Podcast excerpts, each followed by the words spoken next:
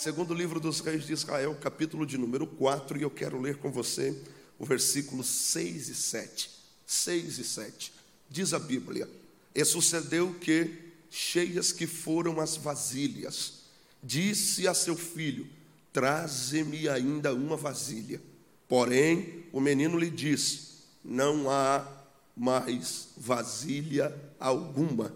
Então o azeite parou. Vamos lá? Então o azeite parou. Ou a Blue, vamos lá? Um, dois, três. Então o azeite parou. Vamos lá? Um, dois, três. Guarda isso aí. Versículo 7 diz o texto: Então veio ela e o fez saber ao homem de Deus, e ele disse: Vai, vende o azeite, paga a tua dívida, e tu e os teus filhos vivei do resto. Quem tem um amém por essa palavra? Estenda a mão para alguém que estiver perto de você, por favor. E se é possível estender a mão sobre alguém, estenda a mão para ele aí, para ela, por favor, e seja um profeta de Deus e diga para isso a alguém esta noite. Diga para ele: haverá. Não, bonito, alto e forte, me ajuda. Diga: haverá um milagre de Deus dentro da sua casa. O texto que o Senhor Jesus assenta ao meu coração é um texto icônico. Certeza que você já leu isso algumas vezes. A Bíblia conta-nos a história de uma mulher. E me permita de forma muito singular, a história dessa mulher é algo que me chama extremamente a atenção. Porque sendo a Bíblia e partindo do viés que a Bíblia é um livro histórico, ela precisa ter dos seus personagens toda a sua história. Ela precisa de nomes, ela precisa de datas. Toda a história precisa de um contexto. E o que me assombra na história dessa mulher é o fato desta mulher não ter tudo o que a história necessita. É algo que mexe comigo isto. Segundo o que o texto implica em dizer, esta mulher não tem nome, esta mulher não conta a Bíblia aonde ela nasceu. A Bíblia não conta a história dessa mulher antes deste dia e não conta a história dela depois de, deste dia. A Bíblia faz questão de não dizer a idade desta mulher, não faz questão de dizer a genealogia desta mulher, quem faz parte da vida dela. A Bíblia omite uma série de informações, e todas essas informações que a Bíblia omite, eu enxergo Deus em todas elas. E é algo paradoxal. Como é que você consegue enxergar Deus, pastor, no momento em que a Bíblia não conta nada acerca desta mulher. Partindo dessa interpretação, a gente entende que o Deus que tem o poder de fazer milagre por quem tem nome, por quem tem história, por alguém que é conhecido, por alguém que tem uma família muito boa, é o mesmo Deus que tem o poder de fazer milagre na vida de uma mulher que a Bíblia não dá nome, que a Bíblia não conta a história, que ninguém faz questão de dizer nada acerca dela. E isso aqui eu acho muito lindo, isso aqui eu acho muito bacana, porque normalmente alguém só conta a história de quem tem nome. Normalmente as pessoas só falam de alguém que construiu uma linda história, e a Bíblia vem para me dar prova cabal de que até aqueles que nem nome têm, até aqueles que nem são conhecidos, até aqueles que não têm uma boa história terão um momento para que a sua vida e o seu milagre seja contado por alguém. Eu preciso liberar isso, porque muito timidamente eu vi que alguém levantou uma mão e recebeu a palavra, então eu preciso liberar isso sobre a tua vida. Eu não te conheço, é verdade, eu não sei a sua história. Bem, verdade, você também não sabe a minha. Verdade, eu não sei teu nome. Mas Jesus que te conhece te trouxe hoje aqui e me trouxe de São Paulo a Blumenau para te dar essa palavra. Por mais que a tua história tenha começado de uma maneira muito difícil, de uma maneira muito ruim, talvez a tua história não começou bem, mas eu preciso ser um profeta para te dizer isso. O que Deus tem reservado para a tua história é algo poderoso e sublime. Por, olha, alguém já levantou a mão, hein? Oh, glória! Por por mais que alguém não dê o valor que a tua história mereça, o Deus que te conhece, que te trouxe aqui e que me trouxe de São Paulo até aqui, me autoriza a te dizer: a tua história ainda vai ser contada por alguém.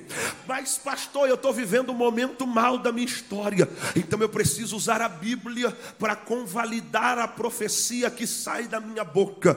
Salomão escrevendo Eclesiastes 7, 8, ele diz: Melhor é o final das coisas do que o princípio delas. É verdade que talvez a tua história tenha começado mal, mas o final da tua história vai ter louvor. O final da tua história vai ter culto de ação de graça. Eu ouvi um aleluia aqui no púlpito, hein? Ô oh, glória! Eu vou liberar isso aqui de novo para quem puder levantar uma mão e dar um grito de glória a Deus. É verdade que começou mal, mas também é verdade que ainda não acabou acabou. É verdade que não está do jeito que você quer, mas também é verdade que Deus ainda está no controle da tua história e ela vai terminar bem para a glória do nome de Jesus. Diga glória a Deus se você crê nisso. A história dessa mulher começa de um jeito que me assombra. Eu sou apaixonado pela história, e a história dessa mulher me assusta demais. Perceba, essa não é uma história como a gente gosta de ver. Essa história não tem o era uma vez. Essa história não tem uma princesa presa na torre. Essa história não tem um cavalariço, um príncipe montado num cavalo branco que vem para salvar a princesa. Nessa história não. Essa história é verídica, ela é real. A Bíblia conta a história de uma mulher que não tem nome, mas tem Deus na sua história. A história dessa mulher começa com uma informação muito ruim. A história implica em dizer que no momento da vida dessa mulher ela vai perder o seu marido. O capítulo de número 4 e o versículo de número 1. A Bíblia vai contar a história da perca que essa mulher sofre. E a perca que ela sofre é do amor da sua vida.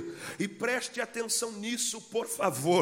Quando a Bíblia implica em dizer que o marido desta mulher morre, ela não só perde o seu cônjuge, ela não só perde o seu marido, segundo o que a história implica em nos dizer, ela vai perder o amor da sua vida.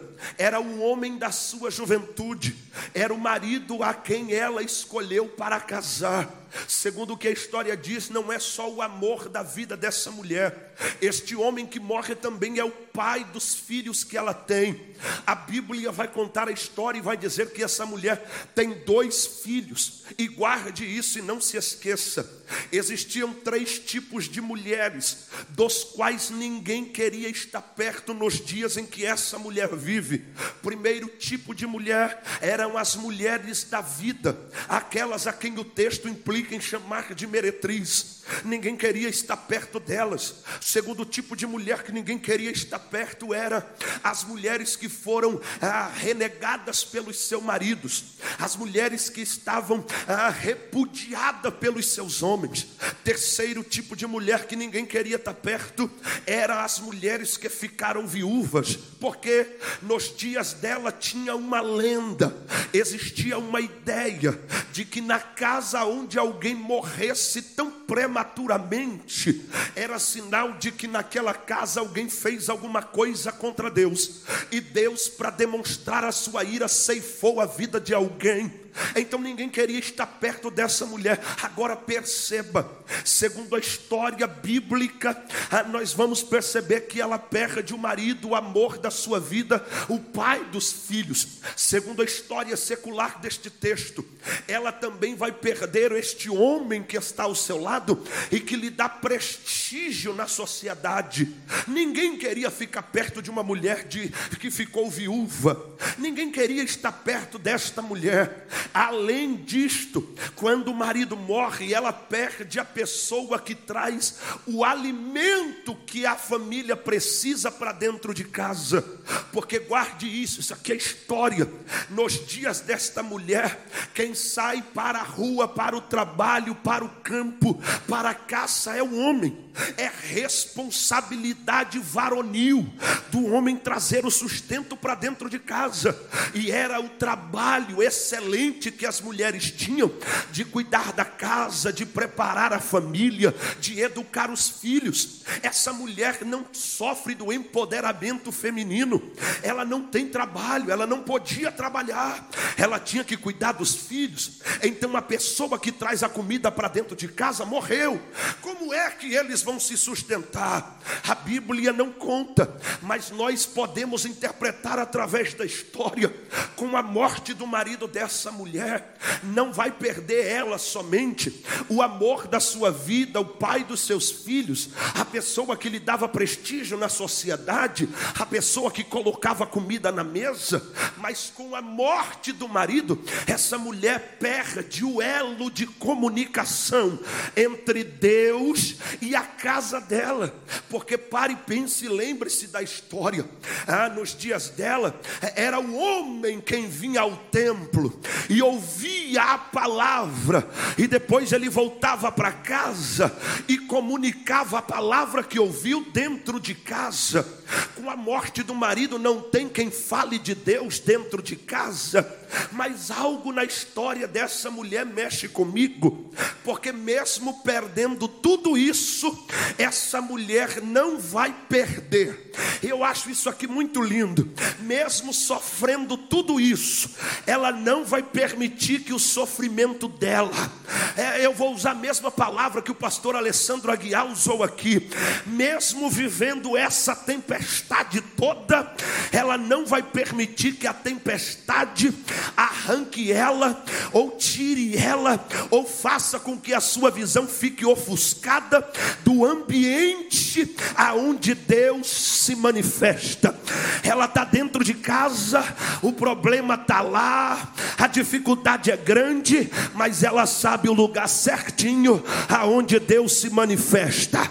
O problema é insolucionável, o problema é maior do que ela, mas ela sabe aonde recorrer para ter um milagre que ela precisa. Ela está no meio da dificuldade, a tempestade é muito grande, o problema é muito alto, a dor é incurável, mas ela sabe aonde ir para ter a resposta. Eu preciso pregar isso aqui essa noite. Eu estou pregando para alguém que veio nesta quinta da esperança, nesta última quinta-feira de abril, e veio aqui no meio do problema, no meio do BO, no meio da tempestade, no meio do vento, no meio da guerra, mas eu preciso ser boca de Deus e te trazer esperança essa noite. É, o diabo já lutou muito contra você, para que hoje você não estivesse aqui. Os inimigos já se levantaram, dizendo que você não iria conseguir, mas olhe bem para você agora, enxergue bem você, com todos os teus problemas, você está na casa de Deus, você está na igreja, você está no lugar aonde Deus faz um milagre. Eu vi seis mãos, seis mãos levantadas. Então eu vou pregar para quem tiver coragem de dar glória a Deus hoje. É verdade que o que você está sofrendo provavelmente te deixaria em casa, preso, trancado, à base de rivotril, vivendo em depressão, no meio da ansiedade. Mas, ó oh, glória a Jesus, você mesmo no teu problema se levantou, sacudiu a poeira, tomou um posicionamento e veio. Você está na casa de Deus, na presença do Senhor. Aqui há um milagre para a sua vida. Aleluia! Ela está no meio do problema, mas ela toma uma atitude. Me ajuda, me ajuda. Diga para alguém que estiver do seu lado, a tua maior dificuldade. Oi, me ajuda, diga para alguém, diga, a sua maior dificuldade não é o seu problema. A sua maior dificuldade é tomar uma atitude no meio desse problema. Uau! Quer saber por quê? Não, aplauda bonito e aplauda forte. A dificuldade não é o problema que você tem, porque problema todo mundo tem. O que define o que você vai receber é a atitude que você toma no meio desse problema. Olha para mim, ah, vou, vou, vou, usar o mesmo texto. O pastor Alessandro veio dizendo que no meio da tempestade que os demônios levantaram, preste atenção nisso, os discípulos estão com medo, eles estão atônitos. Jesus não está no barco, Jesus está na terra orando, mas eles receberam uma ordem. Qual foi a ordem? Passem para o outro lado. Eu não sei o que vai acontecer, mas a ordem foi essa: vamos passar para o outro lado. E enquanto não chegar do outro lado, a gente não pula do barco, a gente não desiste, a gente não entrega os pontos. Mas, pastor, o vento é grande, a tempestade é terrível. Eu sei, mas você recebeu uma ordem, e a ordem foi chegar do outro lado. Qual que é a atitude então, pastor, no meio dessa tempestade? É continuar remando. Não tem o que fazer. Vai doer o braço, vai cansar a mão, mas continue remando, porque enquanto você toma uma atitude no meio do seu problema, eu vou pregar isso e quem tiver coragem receba a palavra. Jesus vai se levantar do lugar e vai vir em direção ao teu barco, oh glória. Eu vou fazer de novo, eu vou fazer de novo. Enquanto você está no meio do problema, no meio da dificuldade, no meio da dor, no meio do luto, no meio da angústia, mas você está tomando uma atitude em meio ao teu problema, enquanto você continua remando, mesmo com o braço doendo, com a mão sangrando, querendo desistir, enquanto você continuar remando, Jesus vai se levantar, oh glória, oh glória, e ele vai vir em direção ao teu barco e te dará vitória. Se tu entende isso, com a mão levantada, dê glória a Deus. Esta noite, a tua atitude movimenta Deus. Essa mulher tem tudo para desistir, mas ela toma uma atitude, e qual é? Eu vou no lugar onde Deus se manifesta. Ah, isso aqui é problemático demais. Porque tomar uma atitude de sair do ambiente onde está e romper com seus limites para ir no ambiente onde Deus está exige de você uma força descomunal. Porque vamos lá, é muito fácil a gente pregar isso quando de fato a gente não está vivendo na pele de ninguém. É muito simples dizer isso quando a gente não está enfrentando a mesma dor que o outro. Mas aí está aí uma mulher que está vivendo os mesmos problemas que os teus, e a gente ainda pode mergulhar mais. Você quer ver qual, como o problema dela fica difícil? Porque não basta perder só o marido, ela vai perder os dois filhos, por causa de uma dívida que o marido deixou, que ela não tem dinheiro para pagar. Está piorando. Não fui eu. A minha área de atuação é a filosofia. Fizeram um quadro clínico e psiquiátrico dessa mulher. e chegaram à conclusão que, pela carga emocional que ela está vivendo, essa é uma mulher que tem todas as condições de alguém que vai ter uma depressão profunda. E essa depressão profunda dela pode levar ela até a morte, por conta da carga de emoção que ela sente. Vai perdendo o marido, vai perder os dois filhos, tem uma dívida que não dá conta para pagar. Ela tinha condições para ficar tantando a cabeça mas mesmo em meio ao problema, ela se levanta, se arruma e diz: se aqui está o problema, eu vou no lugar aonde tem alguém que pode resolver o meu problema. Ela se levanta e vai para a igreja. Oh meu Deus, ela se levanta e vai para o templo. Ô oh, pastor, o que é que o senhor está dizendo? Receba Deus nessa palavra. Enquanto tiver mal, vem para a igreja. Enquanto tiver no meio do problema, vem para a igreja. Enquanto tudo parecer impossível, vem para a igreja. Mas pastor, está doendo, vem para a igreja. Pastor, eu estou no meio do BO, vem para a igreja. Pastor, estão se levantando contra mim, vem para a igreja. Pastor, o gigante é mais forte do que que eu, vem para a igreja. Pastor, eu estou doente, estou para morrer, vem para a igreja. Pastor, a guerra é grande, vem para a igreja. Eu estou sendo boca de Deus para te dizer: é nesse lugar aonde Deus se manifesta e o milagre acontece na sua vida, é aqui. Ela deixa tudo e vai. Porque queria me lembrar o nome do autor mas me foge para dar o crédito. Alguém disse que metade da sua cura, 50% do seu milagre, já está em você se levantar do ambiente de onde você está e romper com o limite desse lugar. Eu vou dizer de novo: 50% é, do milagre que você precisa não está em Deus, 50% do milagre que você precisa é uma atitude sua. Se você se movimentar, Deus se movimenta. Se você for, Deus vai. Se você, eu vou pregar isso, receba quem quiser. Como você veio essa noite, mesmo no meio do teu problema, eu sou boca de Deus para te dizer: você vai voltar para casa hoje de posse do milagre. Opa! Eu liberei uma palavra, e se nesse altar, como eu sei que existe, aqui flui palavra de vida, recebe essa. Ah, você veio da tua casa, veio do teu trabalho, veio do meio do teu problema, você chegou na presença de Deus. Eu sou boca dele para te dizer: você vai voltar para casa hoje de posse do milagre.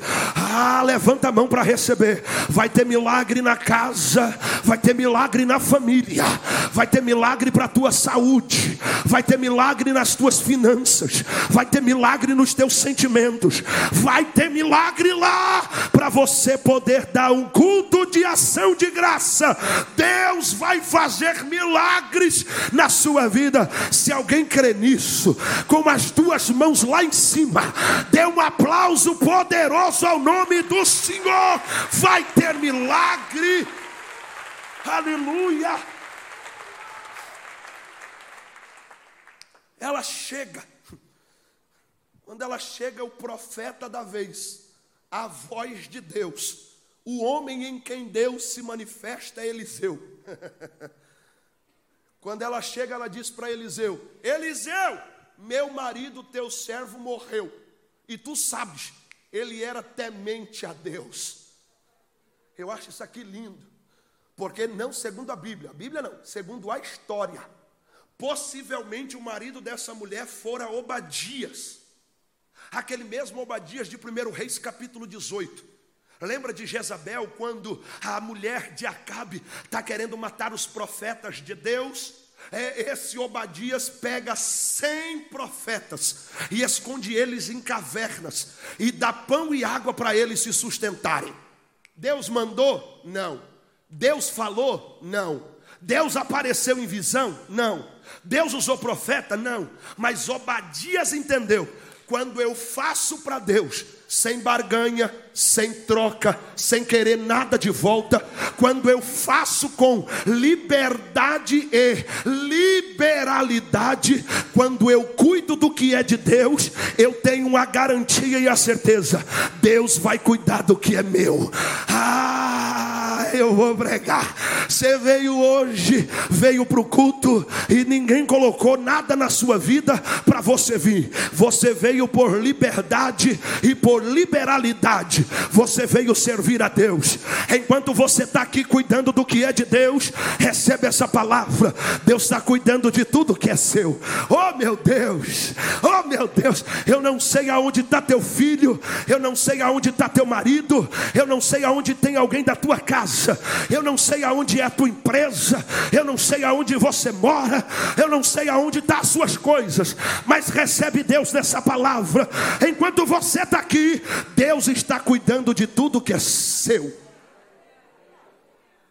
Ela chega em, em Eliseu e diz: Eliseu, me ajuda. Eliseu parece, é essa a interpretação que eu tenho. Ele olha para ela e diz: Senhora, o que a senhora quer eu não tenho. O que a senhora precisa eu não posso dar, porque ela vem em busca de uma solução para a dívida, para não perder os filhos.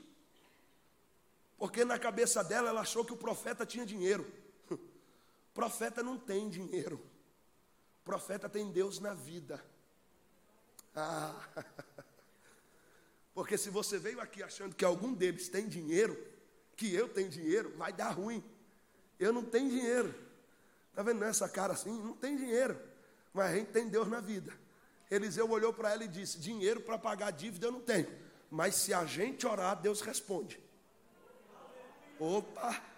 O que você precisa, eu, Miss Davison Tenedis, não tenho. Mas se a gente orar, Deus responde. Opa, eu não sei o que você veio buscar aqui esta noite. Eu preciso te garantir isso. Nem eu, nem o pastor Alexandre, nem qualquer outro dos obreiros aqui temos condições de fazer alguma coisa por você. Mas se a gente orar para Deus, oh, vai ter resposta, vai ter milagre, vai ter porta aberta. Eu vou insistir até você levantar a mão e dar glória a Deus.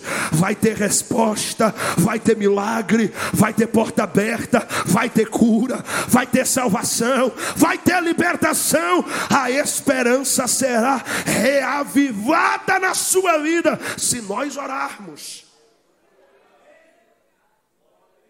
Ele dá uma palavra para ela. Ele pergunta: O que é que você tem em casa? Ela diz: Tua serva não tem nada, senão uma botija de azeite. Ele diz: Então, se é isso que você tem, já resolve o problema. Já resolve o problema. A história diz que a botija dela é pequena e tem pouco azeite dentro. Vamos lá? A botija é pequena e tem pouco azeite dentro. Vamos lá? Um, dois, três. A botija é e tem o que dentro? Guarda isso. A botija é pequena e tem pouco azeite dentro. Olhando para o cenário, botija pequena e azeite pouco não resolve. Mas botija pequena e azeite pouco é o suficiente para Deus fazer um milagre que mudará a história dessa mulher. O pastor, eu vim aqui e eu estou igual ela. Eu tenho uma botija pequena e pouquinho azeite dentro. Então eu preciso ser boca de Deus e te dizer isso. O que você tem é o suficiente para Deus fazer um milagre para revolucionar a sua vida. Pastor, eu tenho um filho problemático. Então receba Deus nessa palavra. Esse filho problemático é a sua botija pequena e o seu pouco azeite. Recebe Deus nessa fala, é a partir dele que Deus vai fazer um milagre para mudar a sua história. Pastor, eu tenho uma doença, eu estou enfermo, então eu preciso ser boca de Deus. Deus vai atuar em cima disto, e essa enfermidade será o motivo pelo qual Deus fará um milagre gigantesco na sua história. Pastor, eu, tô, eu tenho um currículo, mas a porta não abre, então eu vim pregar e te dizer que essa porta que não abre é a tua pequena botija com pouco azeite, e é a partir disso que Deus vai fazer um milagre gigantesco. Ah, um grande, uma grande novidade de Deus vai acontecer na sua história. Eu estou liberando palavras, e esse altar não toma nada, esse altar devolve até aquilo que tu não teve. Recebe de Deus essa palavra, vai acontecer milagre de Deus poderoso na tua história com aquilo que você tem. Ela toma vasos emprestados. E olhe para mim. Todo vaso emprestado veio vazio. E ela chegou em casa cumprindo a palavra do profeta. Ela entrou, fechou a porta sobre si e sobre os filhos e começou a derramar azeite nas botijas. E eu vou contar um negócio para você. Não me pergunta como, porque eu não sei. Isso é milagre. E milagre não tem explicação científica, não tem explicação lógica, simplesmente acontece. A botija era. Opa, alguém está comigo. A botija era. E o azeite que tinha dentro era. Segundo o texto, ela pegou um monte de vasos emprestados com os vizinhos. O texto diz que ela começou a derramar o azeite em todas elas. E não me pergunta como. A botija pequena e o azeite pouco serviu para encher todos os potes a botija pequena e o azeite pouco serviu para encher todas as vasilhas. A botija pequena e o azeite pouco serviu para encher todos os vasos emprestados. A botija pequena e o azeite pouco serviu para encher todos os vasos. Vou insistir para você dar glória.